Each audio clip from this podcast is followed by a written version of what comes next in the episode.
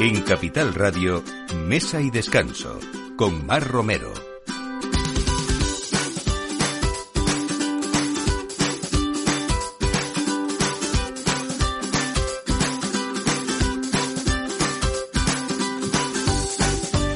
Buenos días, esta es la hora de Mesa y Descanso en Capital Radio y aquí estamos poniendo la mesa llena de festividades eh, nacionales e internacionales y sobre todo también para hablar, mm, como siempre, de buenos vinos. En este caso vamos a hablar incluso de un recorrido importante que, mm, que nos van a, traer eh, pues para saber incluso cuáles son esos vinos eh, que se consideran joyas y que uno le ha dado o a mucha gente le ha dado por hacer grandes inversiones como algo nuevo, como una inversión bastante rentable también. Arranca la sexta edición de China Tates, ya arrancó y que además llevamos en ella celebrando la semana pasada el nuevo año chino desde el 11 de enero hasta el 12 de febrero. Eh, con motivo de esta celebración, este, este año se celebró el 22 de enero, pues tenemos un montón de restaurantes en Madrid eh, que nos van a hacer pues eh, enseñarnos sobre todo esa calidad y, y, también esa cocina que hace años era una pseudo cocina china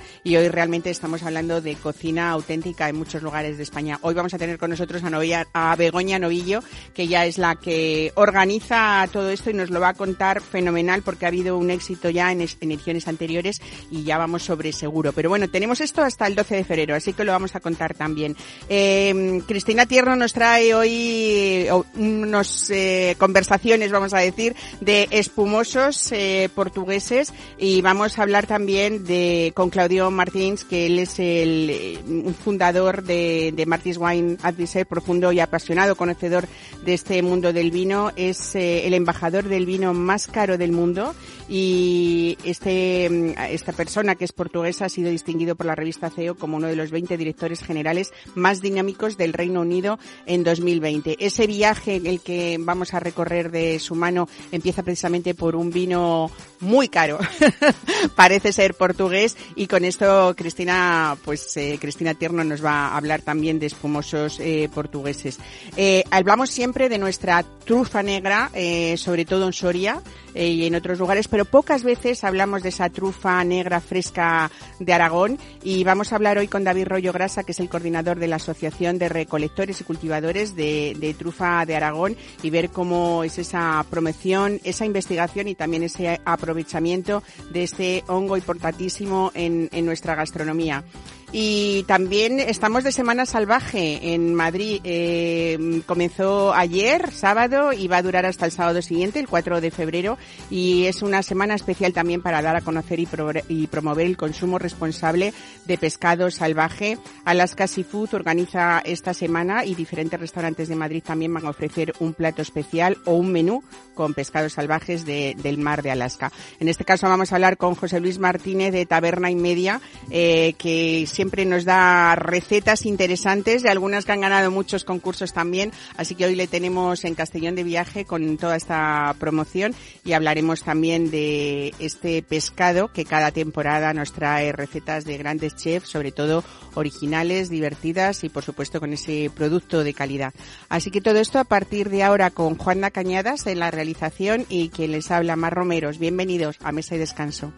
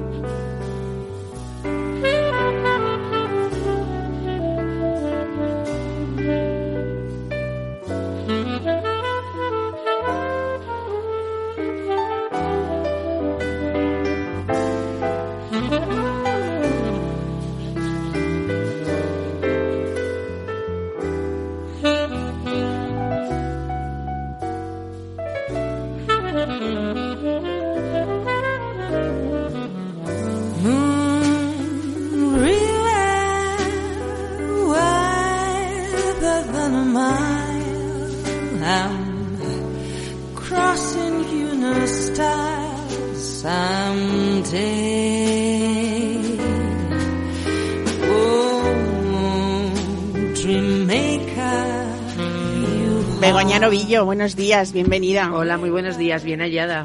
Estamos celebrando la sexta edición de las Jornadas Gastronómicas Chinas, que además eh, impulsa el Centro Cultural de China en Madrid y también apoya la, Embajada de la República Popular, ¿no? Eh, en esta ocasión están participando 13 restaurantes de alta cocina china. Efectivamente, sobre todo lo que tú decías, Mar, que, que tenemos un concepto de la cocina china como una pseudococina, como tú bien decías, una cocina de baja calidad, de, que no sabemos exactamente lo que nos están dando de comer muchas veces, la gente piensa El síndrome de, ¿cómo se llama? Lo del glutamato. El síndrome, el síndrome de la cocina, de la comida china, ¿no? Que había cocinas en las que, o sea, restaurantes en las que todo te sabía, todos los platos te sabían igual. Y luego decías, mejor no entrar a la cocina, no voy a saber qué te encuentras. Bueno, eso ya, gracias Se a Dios, afortunadamente. ha cambiado muchísimo y, el, la, bueno, al final el destino de, toda esta acción que, que promueve, como tú bien dices, tanto la Embajada como el Centro Cultural de China en Madrid, es dar a conocer esa gastronomía china auténtica, tradicional, que grandes restaurantes en Madrid ya están, ya están haciendo, ¿no? Entonces, bueno, creo que gracias a esto, poquito a poco, la cocina china se va situando y se va dando a conocer para que, bueno, nos quitemos esa idea, ¿no? De la cabeza. Este evento gastronómico en concreto yo creo que es una buena fecha porque lo que estamos eh, celebrando es ese año, nuevo chino que empezó el 22 de enero. El 22 de enero es como su Nochevieja, ¿no? Exacto. El sábado pasado eh, se celebró la Nochevieja y el domingo fue Año Nuevo, el equivalente al 31 de diciembre y al 1 de enero nuestro, que es su gran festividad, ¿no? Su... Bueno, ahí tiran la casa por la ventana, Marto. No sabes cómo son los chinos. Como muchas ciudades europeas, tenemos en Madrid ya desde hace muchísimos años nuestro barrio, nuestro Chinatown, ¿no? Exacto. Eh, que es el barrio de Usera y que, por cierto, hay restaurantes de, mucha calidad, como tú estás diciendo. Pero es verdad que en esta sexta edición habéis elegido muy bien en los restaurantes que van a representar esa cocina tradicional en unos casos, podríamos decir, y en otras muy innovadora, eh, pero restaurantes, nómbrame algunos, pero si a bote pronto se me ocurre China Crown, que es uno de los grandes chinos que tenemos en Por ejemplo, de, los grandes y de cocina, por ejemplo, innovadora, tenemos a Soy Kitchen, por ejemplo, que, Julio Zhang eh, interpreta esa, esa cocina tradicional, pero con un punto muy transgresor, ¿no? Muy moderno, en el que muchas veces también incluso injerta producto español, ¿no? Y luego tenemos también algún restaurante de Usera, que es más tradicional, es cocina 100% cantonesa. Tenemos, eh, bueno, como tú bien decías, China Crown, tenemos el Buda Feliz, que es el restaurante más antiguo el que antiguo, hay. más antiguo de Madrid. más antiguo de Madrid. de los años 70. Del 74 exactamente.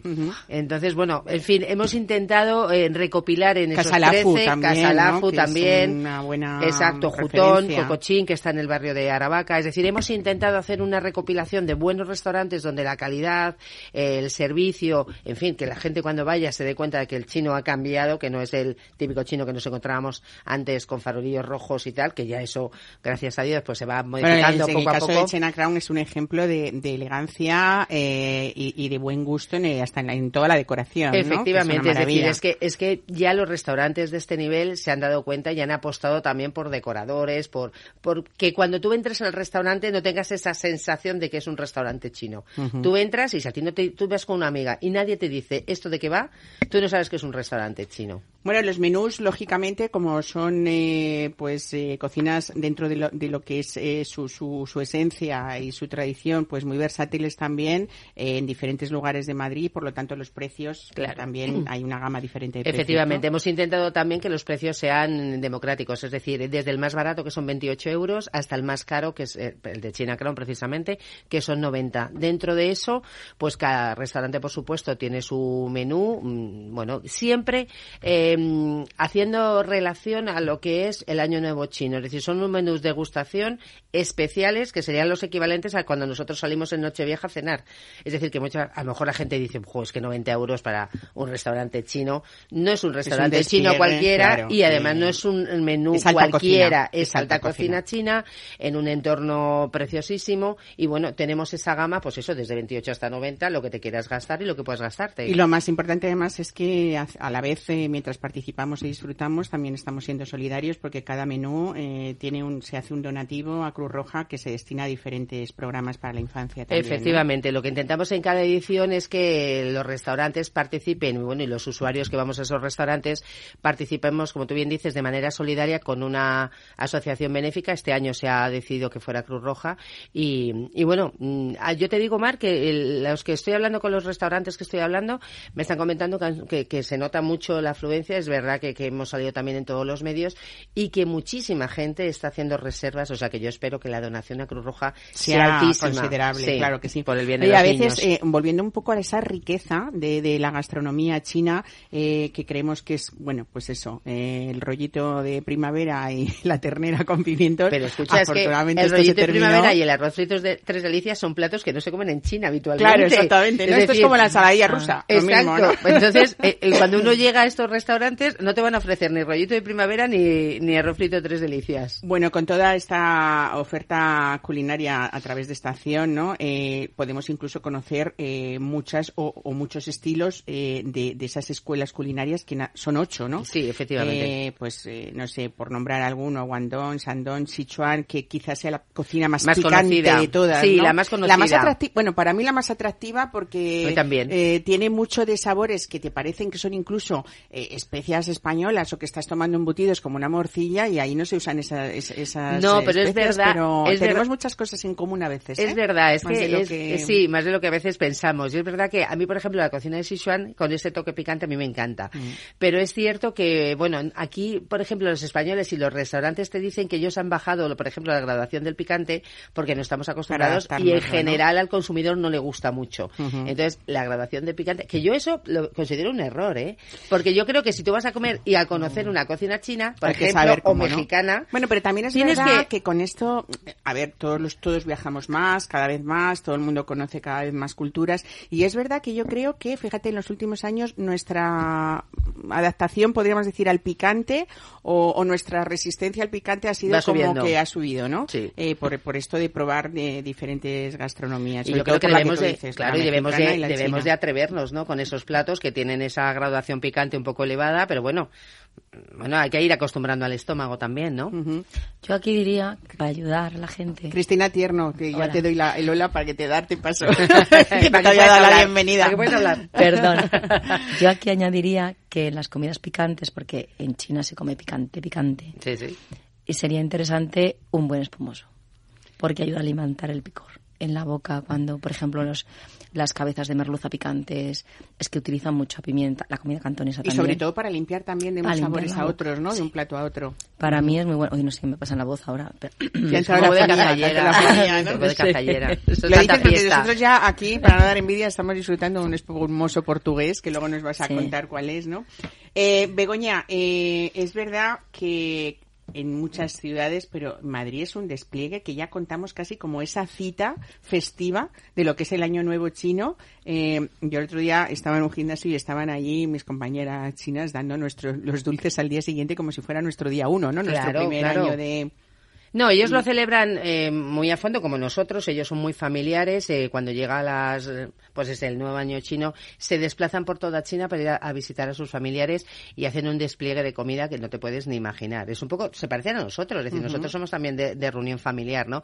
Y aquí en Madrid es cierto que con ese barrio que tú dices, que en Usera, que, que, hay un despliegue de restaurantes buenísimos, muy tradicionales, quizás menos conocidos, pero con una cocina muy auténtica. De hecho, hay restaurantes chinos en Usera en los que no hay cartas en español Tú vas allí, es todo chino, del verbo chino, o sea, no hay nada. Bueno, y me contaban el otro día, un miembro de la Academia Madrileña de Gastronomía, que está casi la marisquería más cara de Madrid por el producto que utiliza. O sea, que es como marisco de las Rías Baixas, pero de verdad, gallego.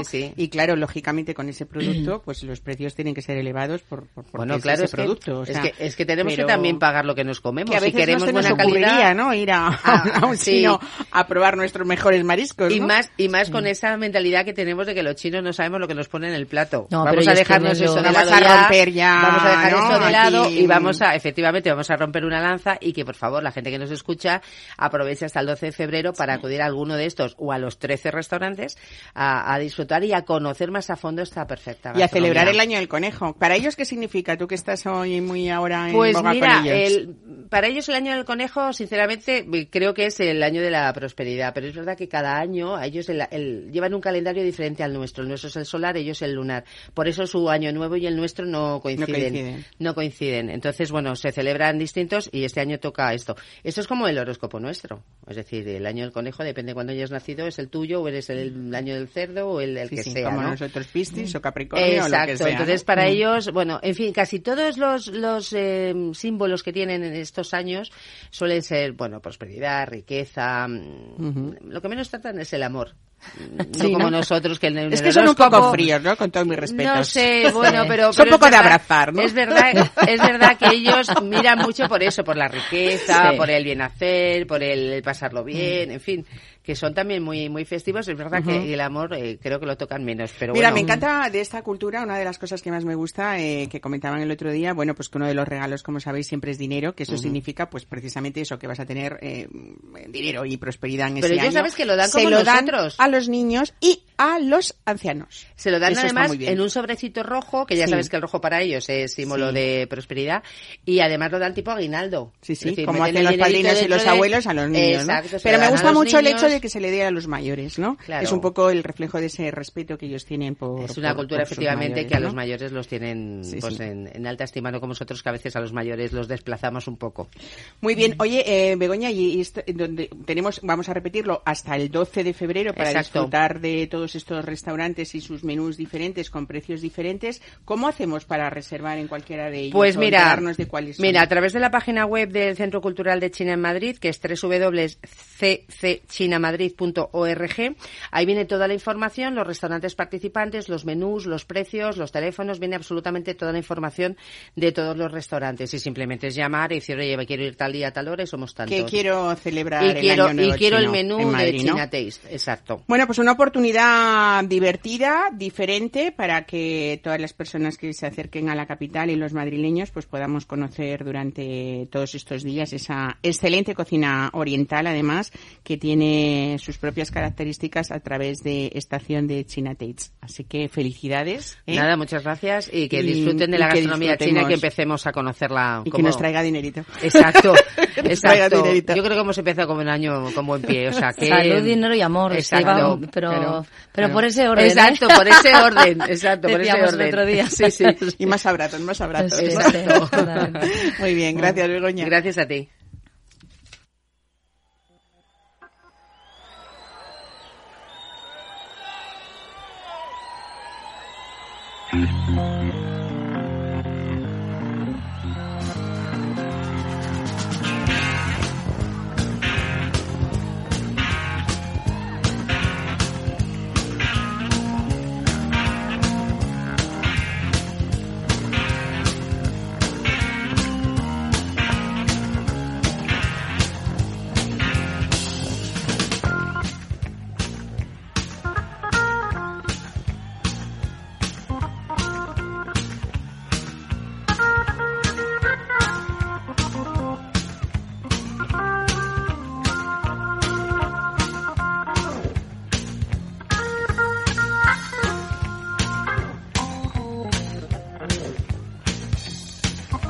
Pues Cristina Tierno, eh, tú nos traes también eh, esa idea de inversión que contábamos al principio a través de Claudio Martín, que es el creador de Wines from Another World, que es como los vinos de otro mundo, ¿no?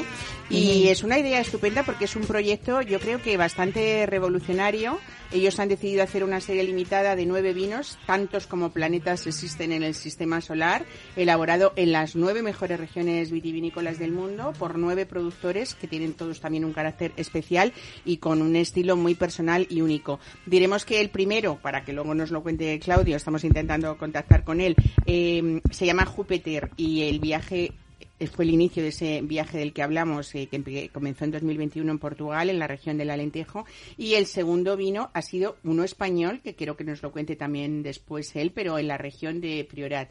Con esto, eh, decir que hay ediciones limitadas, por ejemplo, en el portugués ha sido como 800 botellas a un precio de, atiendan ustedes, 1.000 euros cada botella. Nada, un pico. No, no es que sea caro. Que se agotó inmediatamente, no además. es que sea caro, es que ganamos poco. Es que el dinero es relativo.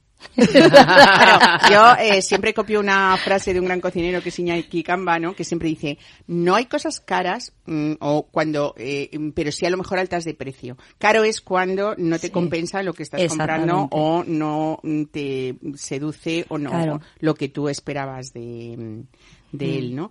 Eh, con esto, esta idea tú has aprovechado para traernos un espumoso portugués que igual que hablamos de inversiones de grandes vinos y así a bote pronto nunca eh, se nos ocurriría empezar por vinos portugueses, ¿no? Un viaje de nueve países mm, en el mundo vitivinícola, pues a lo mejor no, no sería el primero, ¿no? Por decirlo de alguna manera, aunque es un, un país productor importante.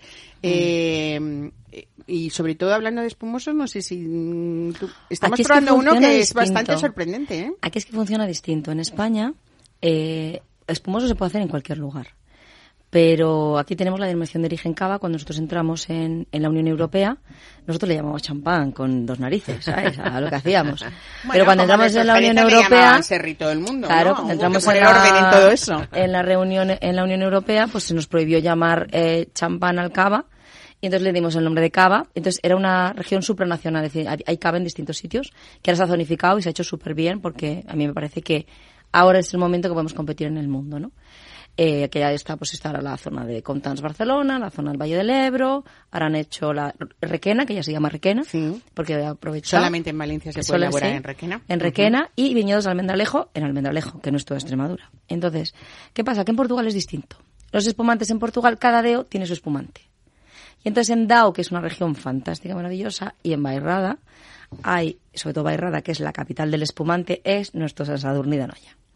¿Vale? Pues este es un, este, este, este espumante es un espumante de una persona que lo hace allí, que lo hace con variedades blancas. Allí la variedad reina es la vaga, que es una variedad tinta. Se hacen cavas de tinto, como en champán se hacen cavas con pinot noir.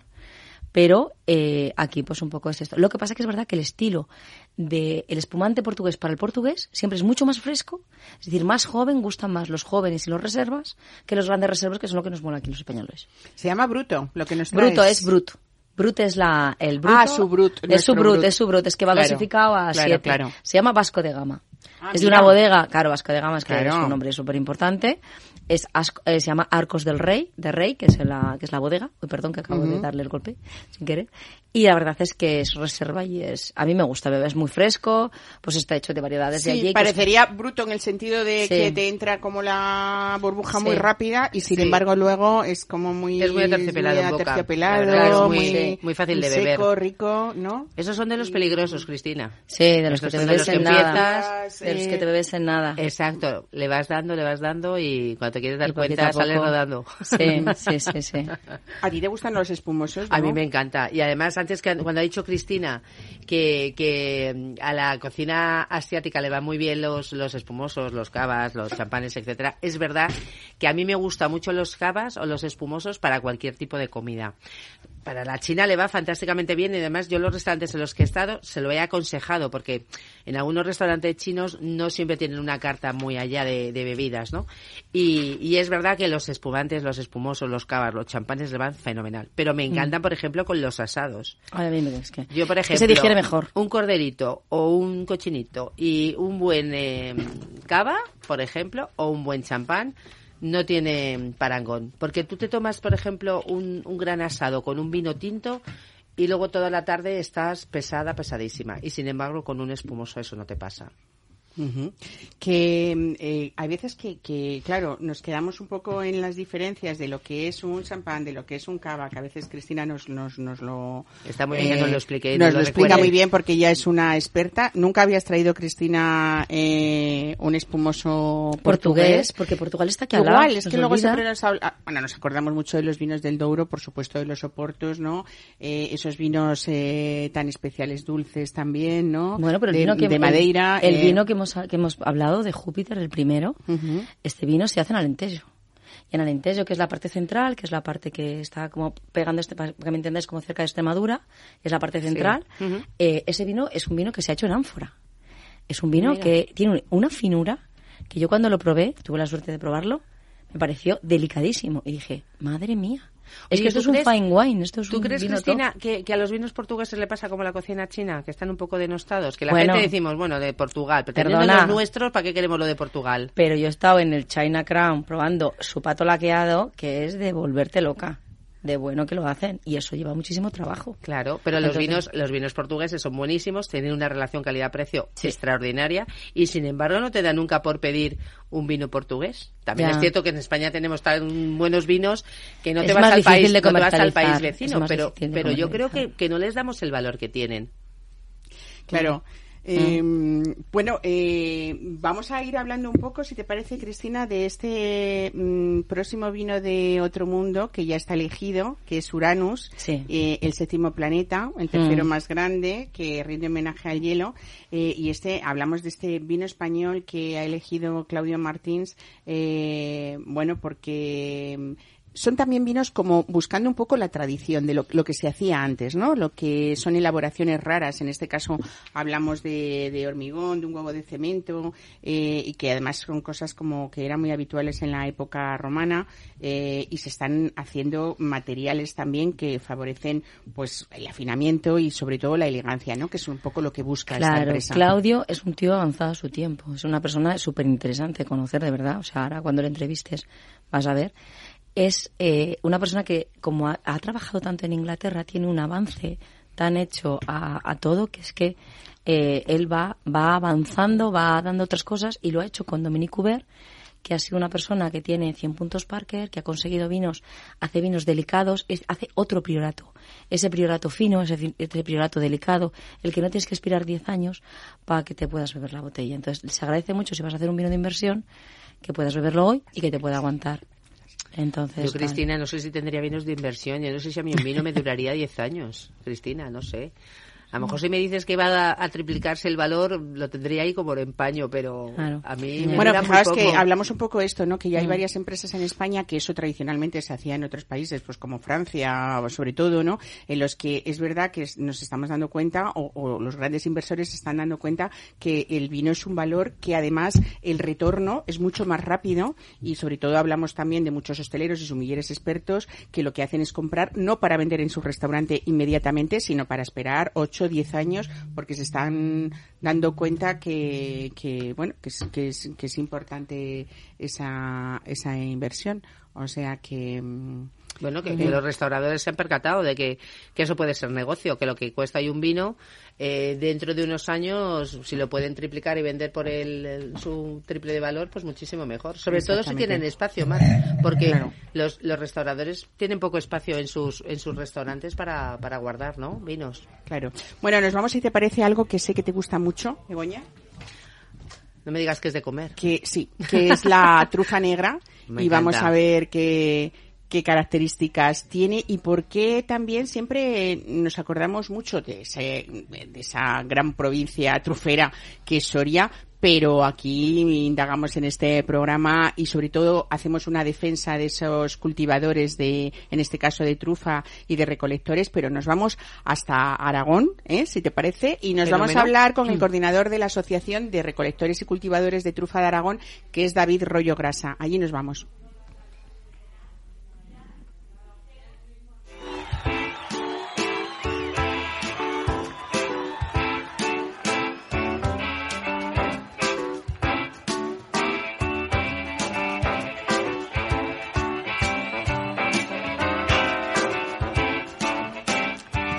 Bueno, pues esta Asociación de Recolectores y Cultivadores de Trufa de Aragón nació en 1999 como una institución donde se unían esos primeros cultivadores de trufa negra de la comarca de Ribagorza y realmente su objetivo era convertir el cultivo de trufa negra en una actividad socioeconómica para esta zona. Y así es como hoy en día eh, son ya más de 226 socios, principalmente de Huesca, pero también de Zaragoza y de Teruel. Y además cuentan con más de 2.200 hectáreas aproximadamente de campos de cultivo de trufa negra entre entre estos asociados. David Rollo Grasa, coordinador de esta asociación. No sé si lo he dicho muy bien estos datos, era por hacerte esta presentación, pero es verdad que, que ya por pues ese respaldo de la Diputación Provincial de Huesca desde hace más de 15 años ha apoyado este cultivo de la trufa en la provincia y, y bueno, eh, hablamos también de investigación y de aprovechamiento de, de este hongo en nuestra gastronomía, ¿no? Hola, muy buenos días. Pues sí, yo creo que lo has, dicho muy bien, exactamente la, introducción que nos has dado.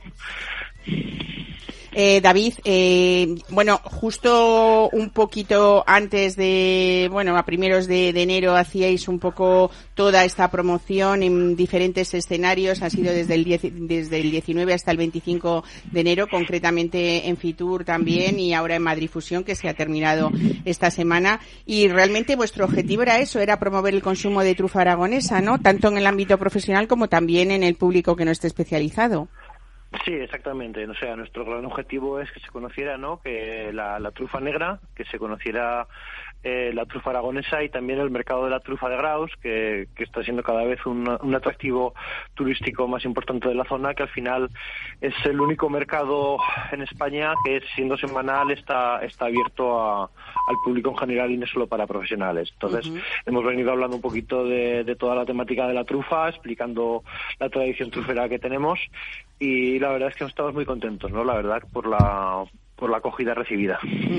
Bueno, realmente lo que intentáis vosotros desde esta asociación es, eh, que, sea una marca que no solamente que garantice la, calidad, pero también un poco que eh, sea la defensa también de la trufa negra mm, respecto al fraude que hay, que es importante también, ¿no? Porque el consumidor tiene que saber realmente qué está comiendo, ¿no? Sí, exactamente. Nos hemos unido varias, varias asociaciones de, de, la comunidad autónoma de Aragón, que no se nos tiene que olvidar que Aragón produce más del 50% de la producción mundial de, de trufa negra. Eh, que, se dice pronto, pero eh, nos hemos unido sobre todo para eso, para crear una, una marca una marca de calidad, porque el, gran problema que tenemos aquí en España es la utilización, eh, digamos, pica, la picaresca, ¿no? Que hay en la utilización de otras especies de trufa para para venderlas como si fuera trufa negra y sobre todo el gran problema que tenemos con los aromatizantes, que realmente ni siquiera huelen a trufa negra ni están extraídos de trufa negra. Entonces, hemos uno de nuestros grandes objetivos es eso, defender a consumidor ante, ante este, digamos, fraude que, se está produciendo. Es el caso, por ejemplo, David, podríamos decir, cuando hablas de aromatizantes, de cuando nos venden aceites de oliva o aceites de oliva virgen con, eh, con trufa negra que no lo es, ¿no? Y que quizá incluso estemos dudando de si son saludables o no estos aromatizantes con el aceite, ¿no? Sí, bueno, exactamente. O sea, no, no sabemos ah, el, tema, la, composición real que tienen estos aromatizantes.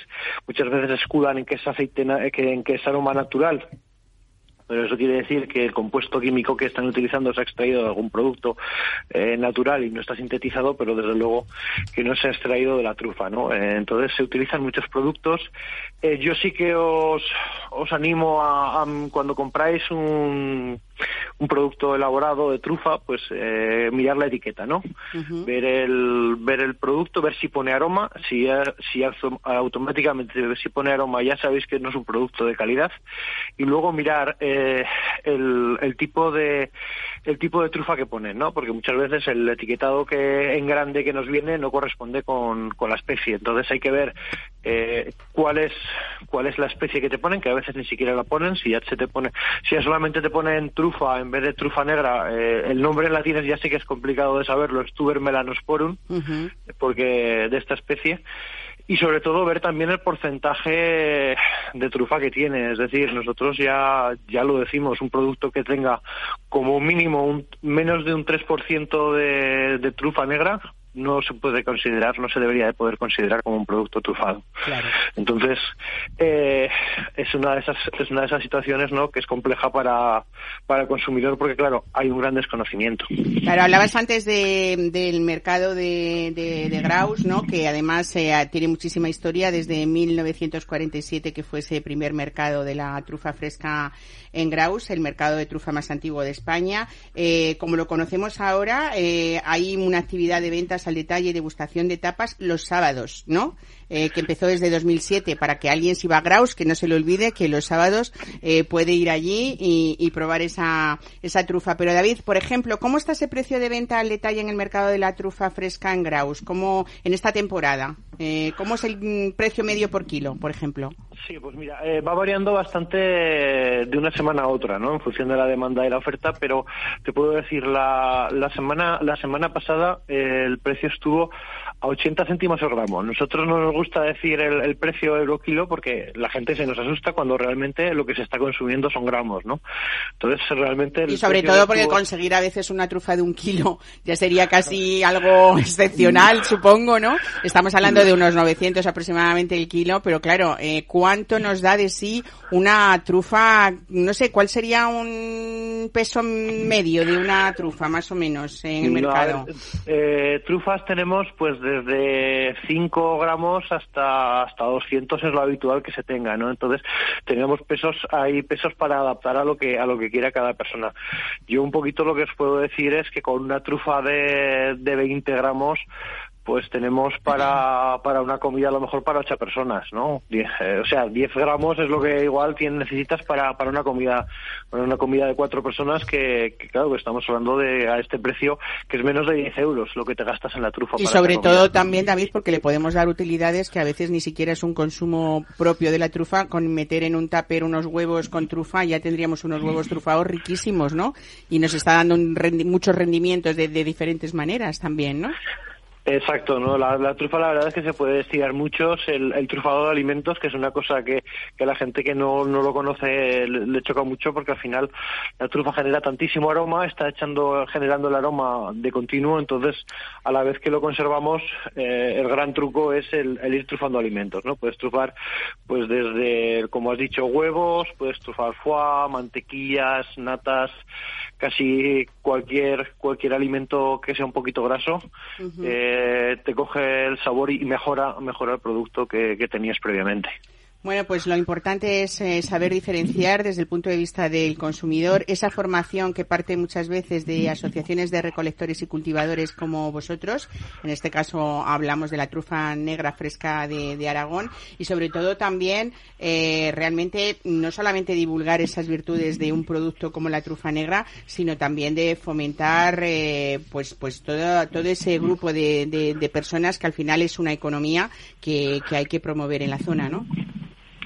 Sí, exactamente. A ver, la, trufa negra tiene una virtud que es un cultivo que se da en zonas que de cultivo habitualmente marginales. Son, son zonas donde el, cultivo no suele, otro tipo de cultivo no suele ser rentable. Entonces, ¿qué es lo que ocurre? Pues que la, la trufa lo que está ayudando es a asentar y a mantener población en el territorio, porque en aquellas zonas donde el cultivo no era rentable, que la gente la tendría que haber abandonado, pues el cultivo de la trufa permite que, las familias puedan seguir viviendo en su, en su zona de origen. Pues David Rollo Grasa, muchísimas gracias por estar hoy con nosotros y aclararnos un poquito más de este producto tan nuestro, que nos da tantas satisfacciones en la cocina y que a veces pretende ser imitado de, de mala manera. Así que vamos a evitar eso y intentar difundirlo, bueno, pues en medios como este, que es lo que, lo que tratamos de hacer, ¿eh? No solamente disfrutar de ellos, sino saber qué consumimos. Muchísimas gracias. Un saludo y buen fin de semana. Muchísimas gracias a vosotros y gracias por darnos voz. Hasta luego. Hasta luego.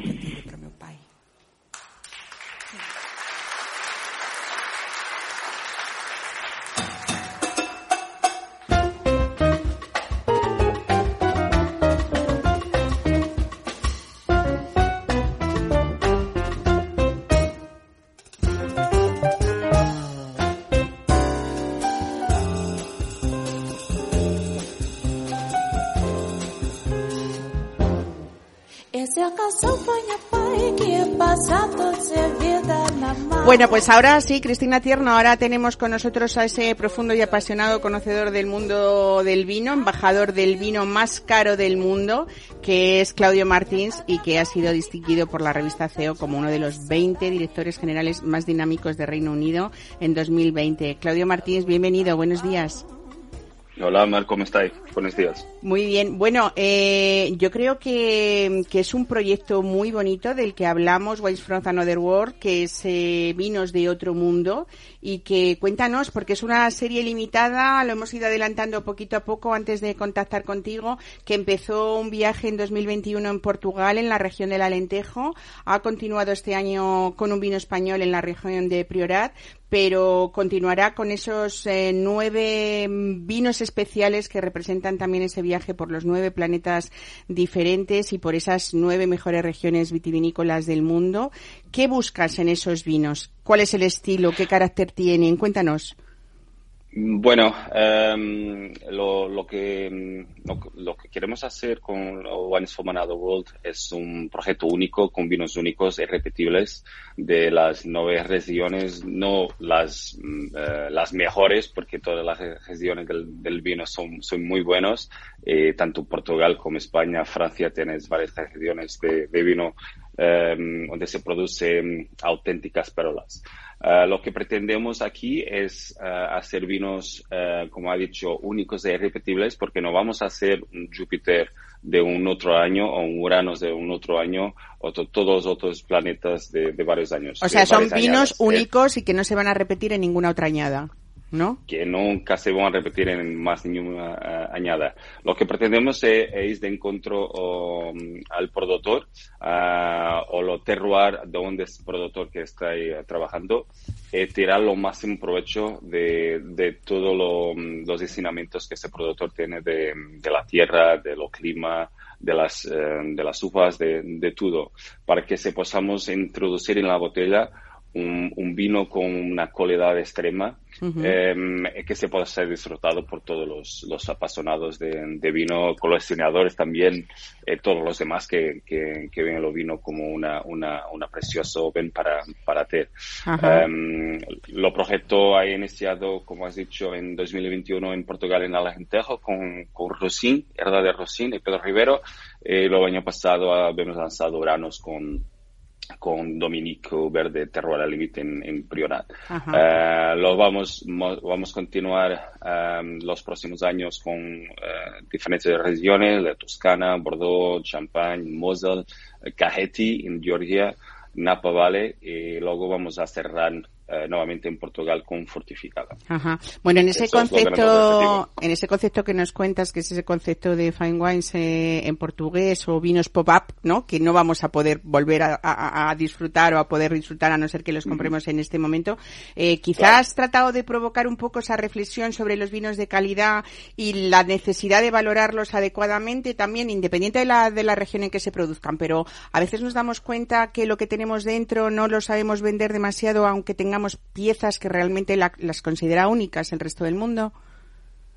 Sí, sí, claro, eh, porque mm, como has dicho, eh, eh, hay muchos productores que, que, que, tienen en casa o, o consiguen producir vinos fantásticos, pero que no lo saben cómo hacer después, no lo saben hacer la comunicación, la comunicación cierta.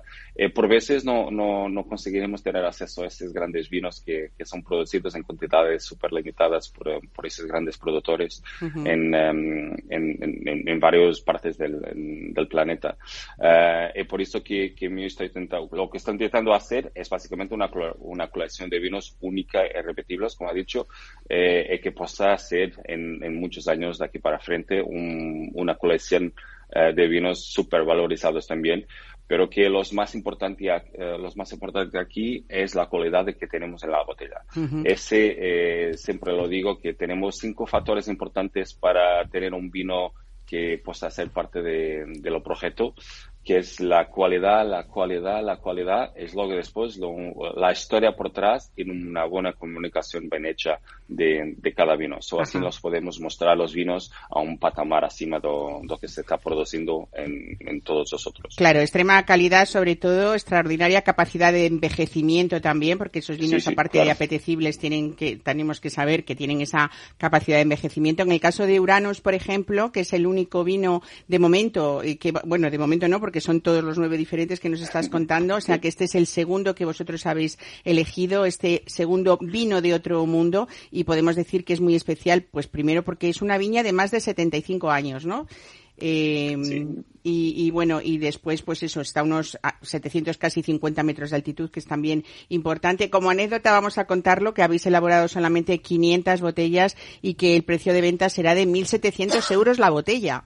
O sea que, sí. que, bueno, pues eso, grandes coleccionistas que apuestan por vinos únicos. Al final podríamos quedarnos con este concepto estupendo que, eh, bueno, es verdad, Claudio, que seguro que ves que cada vez internacionalmente hay más inversores que piensan en el vino en vez de en otro producto eh, que quizá Claramente. el retorno sea más claro cada vez, ¿no? O, o, más rentable y más y más corto ese ese plazo de tiempo para rentabilizar un producto. Sí, claro que sí, porque lo, lo vino tiene, tiene siempre, obviamente no, no es todo lo vino que, que hace parte de, de vestimento. Tenemos que, que saber cuáles son los vinos que, que, que, hacen parte de, lo que puede hacer parte del portfolio de, para los inversores. Y, lo, que, lo que pasa, eh, lo que pasa es que cuando, mm, cuando se produce una colección de vinos o una, una producción de vinos con 10.000 botellas, por ejemplo, uh, lo vino va a ser consumido, ¿no? Eh, y a medida que va a ser consumido, menos botellas caen en el mercado. Eh, la procura eh, es muy grande la oferta es muy pequeña. Claro, esto es, como siempre, ¿no? La, la, la, ley de la oferta y la demanda, lógicamente. Exactamente, exactamente. Uh el vino sí que está ya, tiene una procura muy, muy grande en todo el mundo como un producto de inversores, porque es, es seguro.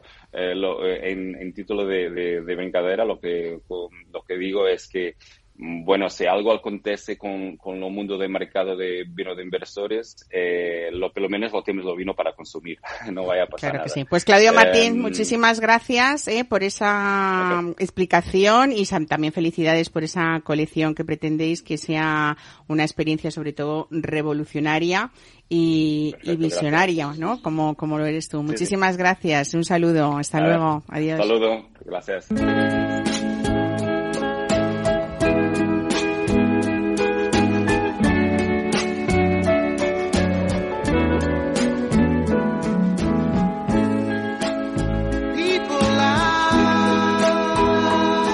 Capital Radio, Mesa y Descanso, con Mar Romero.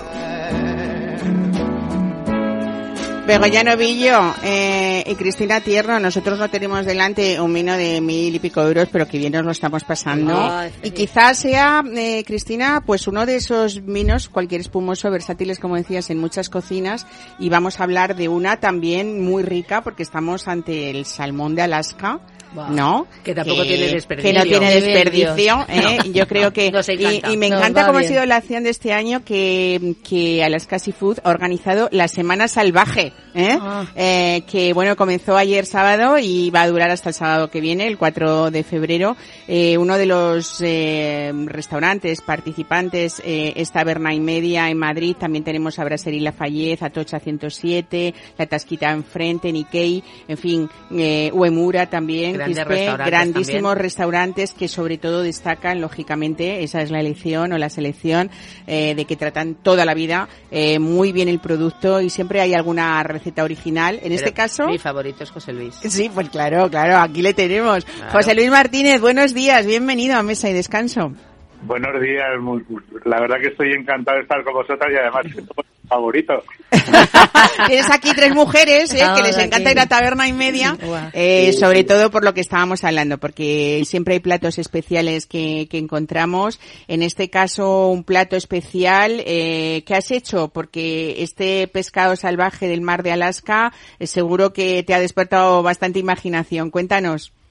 Bueno, pues sí, la verdad que, mira, encontrarnos con, con un producto como este, la verdad agradecer Alaska Seafood por, por pensar en nosotros para que estemos en, estas jornadas y la verdad que estamos súper encantados. Eh, Sabes que nuestro tipo de cocina es base de cocina tradicional. Eh, yo no pierdo el rumbo, voy siempre pensando en, en mi objetivo, que es la cocina de tradición, defendiéndola y, y pues intentar dar lo mejor de nosotros. O sea que hemos preparado eh, cuatro platos que los podemos tomar individualmente eh, como fuera de carta o bien eh, poder hacer un menú monográfico de, de, los cuatro platos terminándolos con un con un postre de la, de la taberna. Bueno, eh, cuéntanos algún enunciado así que para salir corriendo. Ponos los dientes, a taberna y media. Ponos, ponos los, los dientes, largos, largos, que es hora de comer ya y estamos aquí ya caninas. Sí.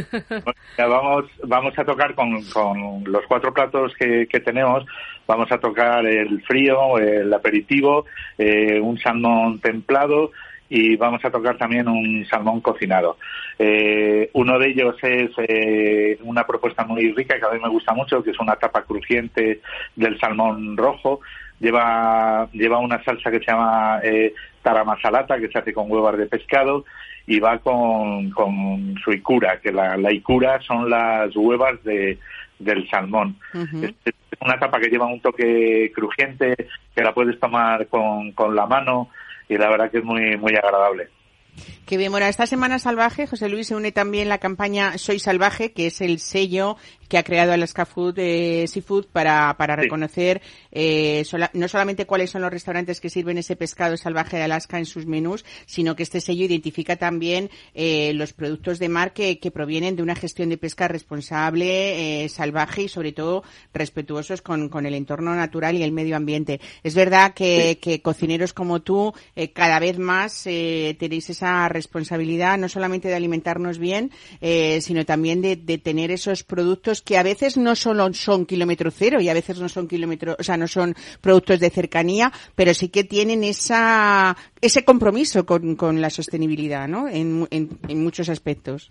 Mira, si algo llama la atención de, de, este producto, de este salmón, es que eh, Alaska es la pionera de gestión responsable y sostenible de, de, pesca. O sea, ya desde 1959 recoge en, en, su constitución que los productos del mar serán utilizados y, y desarrollados man, eh, mantenidos bajo el, el, principio de rendimiento sos, eh, sostenible. Uh -huh. O sea, y está totalmente prohibido la piscicultura. O sea, que entonces es un, un, salmón que te lo encuentras en aguas frías, con una alimentación de plancton, eh, camarón. La verdad que, que, claro, que encontrar un producto tan natural y tan sostenible como este salmón no es, no es fácil, ¿sabes? Hoy en día con la, eh, con, la piscifactoría, con, claro. Eh, eh, sí. Con esto la verdad que, que, bueno ha cambiado un poco el producto natural aunque es verdad que también viene muy bien y es muy rico pero es verdad que encontrarte un producto tan natural como este desde luego es de agradecer bueno, lo que tenemos que pensar como consumidores es que todo salmón de Alaska es 100% salvaje, como nos estás contando, y que además hay algo muy bonito que es que nos están garantizando con estos productos del mar eh, que lo van a poder disfrutar igualmente las generaciones venideras, ¿no? Hay que pensar claro. en lo que dejamos también, ¿no? No solamente lo que disfrutamos ahora. Claro, es que esa sostenibilidad lo que hace es que se controlen las capturas, que, que, que bueno, que siga el ciclo de la vida y que, que ese producto no se pierda. Entonces, una, una maravilla. Eh, bueno, los españoles estamos muy acostumbrados porque además hemos sido consumidores desde hace muchísimos años de ese salmón noruego eh, que tiene otro color, otra textura, que también desde luego tiene una pesca eh, y que habla siempre y practica la sostenibilidad. Afortunadamente, también cuando cuando si alguien ha ido allí verá como esos pequeños, ¿no? Y esas esas generaciones jóvenes, eh, bueno, pues lo viven desde desde el principio. Pero a la hora de comprar en el mercado, ¿cómo lo diferenciamos? Porque aquí del salmón de Alaska, José Luis, hablamos de salmón rojo, aparte de salvaje, ¿no? O sea, que ya simplemente verlo no solamente antes de la textura, sino a la vista es un, es un salmón completamente diferente, ¿no?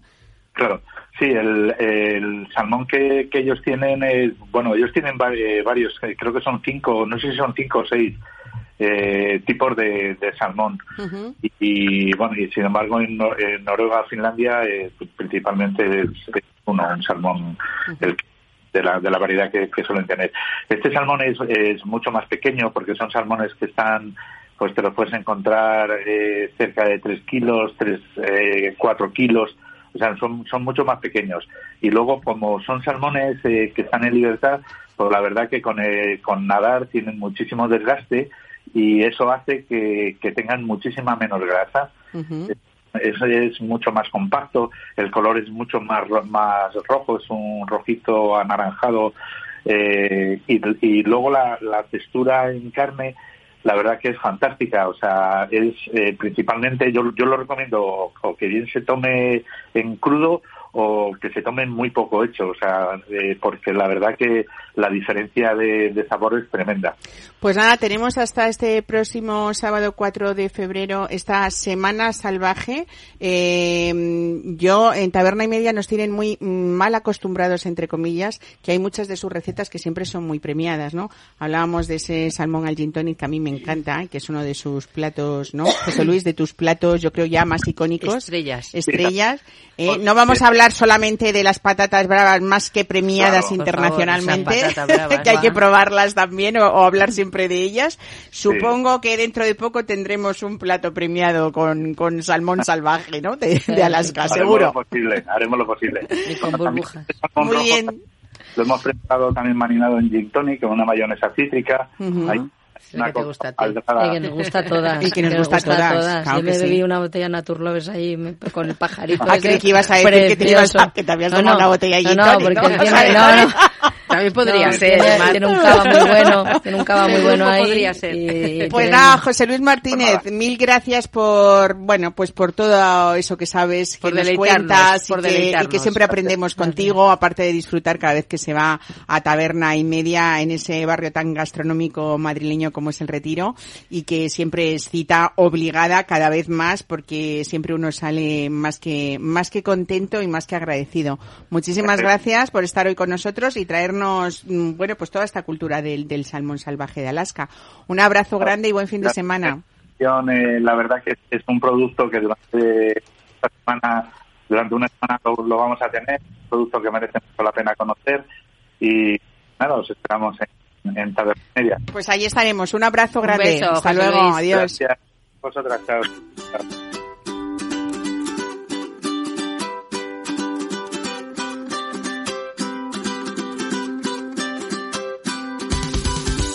Bueno, chicas, qué bien estar aquí hoy compartiendo con estas mujeres que saben tanto de gastronomía, tanto de vinos. En este caso, Cristina, españoles, portugueses y lo que se te ponga encima. Un día tenemos que hacer un especial de vinos de Oporto. Tanto ah. que sabes tú, ¿no? De vinos de, Oporto. Por favor, ¿Eh? Me gustaría. vinazos también. ¿eh? Tenemos que evangelizar mucho todavía. claro que sí. nos queda. Nos queda. No sé qué tal suena eso. bueno, sin mezclar Begoña Novillo también evangeliza desde su programa de radio muchas veces y sobre todo, bueno, que es que es lo que pretendemos de nuestros oyentes, ¿no? Que se diviertan los fines de semana, en este caso que aprendan el domingo, un poco más, y sobre todo que aprendan un claro, que, que, disfruten, que disfruten tanto escuchándonos claro. como que este poquito, este granito de harina que nosotros hacemos es también en defensa del consumidor y para que sepamos lo que compramos antes de llegar a la mesa y lo que comemos. Así que muchas gracias. ¿eh? Gracias a ti, Mar. gracias a ustedes que nos escuchan en Capital Radio cada domingo. Qué gusto de oyentes eh, y nada, brindamos como siempre siempre por, porque nos sigan escuchando. Juan Cañadas en la realización ha estado con nosotros haciendo ahí un trabajo, como siempre, estupendo. Y a ustedes lo que les queda de domingo, disfruten de verdad.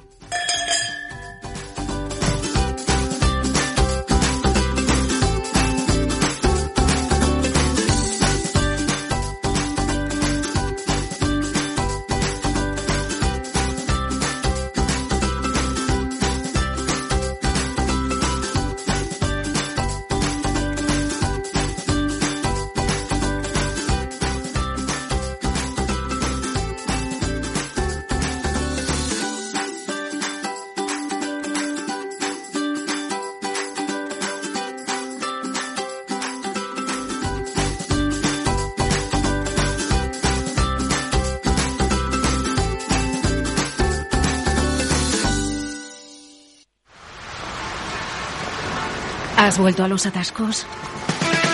Forma parte de la vida de Madrid y esa vida va aparejado con atascos. Realmente el atasco que te absorbe la energía es el de la entrada a trabajar o cuando llegas tarde a una reunión o cuando vas a dejar a tu hijo en el colegio y va a perder va a perderse la primera hora de clase. Cuando vengas a Madrid, chulona mí. Reconduce tus números. Voy a ser temperatriz de lavapiés. Desatasca tus inversiones. Y alfombrarte con claveles la gran vía. Recalibra tus cuentas. Bañarte con vinillo de Jerez. Que no se atasque tu economía. Sintoniza Capital Radio. No me gusta el mundo atascado. Capital Radio Madrid 103.2. Nueva frecuencia. Nuevo sonido. En el restaurante Oter podrás disfrutar de nuestra cocina de mercado con carta de picoteo y una amplia selección de mariscos junto a guisos, arroces, pescados de anzuelo y carnes rojas. Elaboramos menús especiales para eventos familiares y de empresa en pleno barrio de Salamanca. Te esperamos en la calle Claudio Coello 71, teléfono 91 431 67 70. Tenemos aparcacoches, una recomendación del programa gastronómico Mesa y Descanso.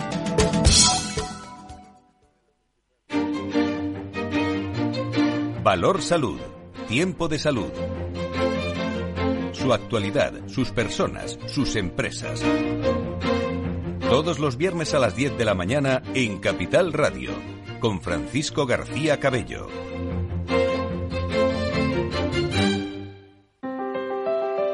Si te gusta la cocina gallega de siempre, en el Mesón Gallego 1 y el Mesón Gallego 2 encontrarás los mejores pescados y mariscos de las costas junto a recetas de la Galicia interior, además de las carnes de Sanabria y los mejores embutidos de Zamora y nuestra terraza. Te esperamos en la calle Muller 35, teléfono 91 579 3623 y en la Plaza de la Remonta 13, teléfono 91 579 0769. Una recomendación del programa gastronómico Mesa y Descanso.